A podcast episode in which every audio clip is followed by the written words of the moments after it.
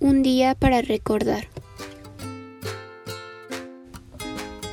Hola, mi nombre es Guadalupe Martínez y sean bienvenidos al episodio especial de su podcast favorito, Iterando Ando. El día de hoy, en esta ocasión tan especial, estaremos hablando del Día Mundial del Libro y del Derecho de Autor. Así que comenzamos para que no se nos haga tarde.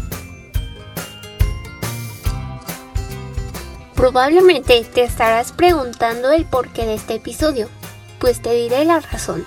Es nada más ni nada menos que al tratarse de libros este podcast, es importante conocer esta celebración, porque primero que nada, siempre al hablar sobre un tema, debemos conocerlo y si no lo conocemos debemos investigar para poder dominarlo. Esto lo podemos aplicar en esta ocasión con los libros y seguramente también te servirá para adquirir nuevos conocimientos. A continuación te platicaré un poco de la historia del surgimiento de esta celebración.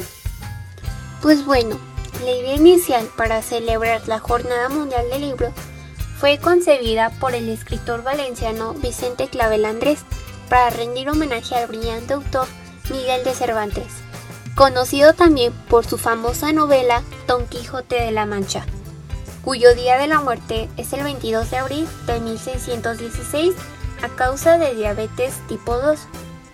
Después de lo cual, durante la conferencia general celebrada en París en 1995, decidió rendir un homenaje universal a los libros y autores cada 23 de abril, alentando a todos, y en particular a los jóvenes, a descubrir el placer de la lectura y a valorar las irreplazables contribuciones de aquellos quienes han impulsado el progreso social y cultural de la humanidad. Seguramente te estarás preguntando, ¿pero qué es el Día del Libro y del Derecho de Autor? Bueno, el Día Internacional del Libro y del Derecho de Autor es una conmemoración celebrada a nivel mundial con el objetivo de fomentar la lectura, la industria editorial y la protección de la propiedad intelectual por medio del derecho de autor, que más adelante les estaré platicando un poco sobre esto.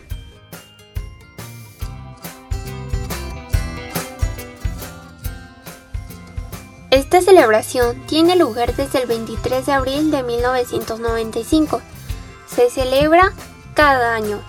La UNESCO y las tres organizaciones profesionales internacionales del mundo del libro, que son la Unión Internacional de Editores, la Federación Internacional de Libreros y la Federación Internacional de Asociaciones e Instituciones Bibliotecarias, eligen una capital mundial del libro cuyo mandato empieza cada 23 de abril. Este año se nombró a Tiflis, Georgia, capital mundial del libro. El programa de la capital mundial del libro de este año incluye varias actividades importantes a gran escala y sostenibles.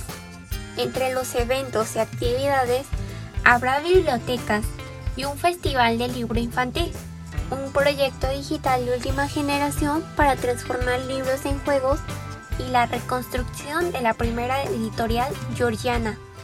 Se centra en el uso de tecnologías modernas como herramientas poderosas para promover la lectura entre jóvenes y su lema es, ok, entonces tu próximo libro es... Esto es muy interesante ya que a mí, lo personal, sí me motivaría a leer más libros. Que esto es lo más importante ya que se busca que la mayor cantidad de personas puedan ser motivadas a que lean un libro.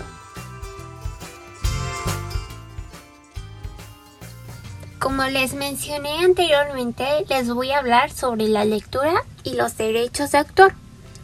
Comencemos con la lectura. La lectura es un proceso en el que un individuo conoce cierta información mediante el lenguaje visual o escrito. Esta ayuda a enriquecer el lenguaje, aumentar la comprensión, afinar el lenguaje oral y escrito, brindar diversión, es oportunidad de desarrollo, mejorar la atención, desarrollar la creatividad, ampliar el vocabulario, distraer y descansar. Ahora pasemos con los derechos de autor. que es aquel derecho que tiene cada persona sobre algo que le pertenece y que ha sido creado por él mismo. Estos son importantes porque los autores pueden proteger los derechos que se derivan de sus obras. Estas obras pueden ser literarias o artísticas. Para ir finalizando les mencionaré algunos datos curiosos sobre esta celebración. Número 1.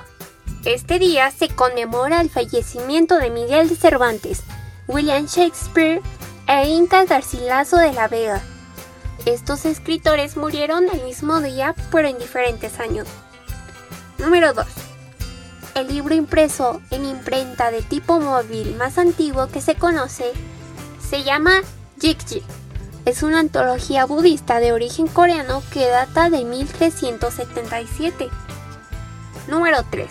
El Códice Leicester es el libro más caro de la historia.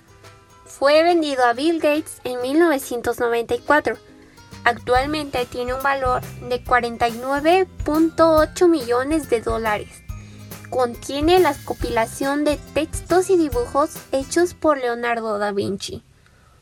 Número 4. Los tres libros más vendidos en los últimos 50 años son la Biblia, el libro rojo de Mao y Harry Potter y la piedra filosofal. Número 5. ¿Sabías que el olor de los libros viejos tiene un nombre? A este se le llama bibliosmia. Número 6. El récord Guinness por tener la novela más larga del mundo le pertenece a Marcel Proust. Esta novela se titula En busca del tiempo perdido. Tiene 9 1.609.000 caracteres. Número 7.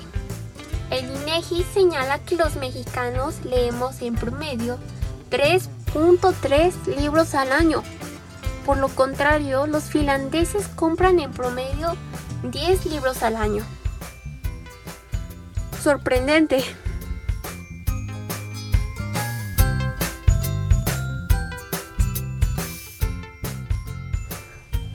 En la cajita de comentarios, dime cuál de los datos que te dije se te hizo más interesante y por qué.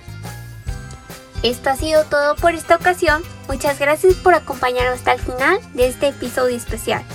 Estén al pendientes para que no se pierdan el próximo episodio de su podcast de confianza, Literando Ando. No olvides seguirme en todas mis redes sociales, darle like, comentar y compartir.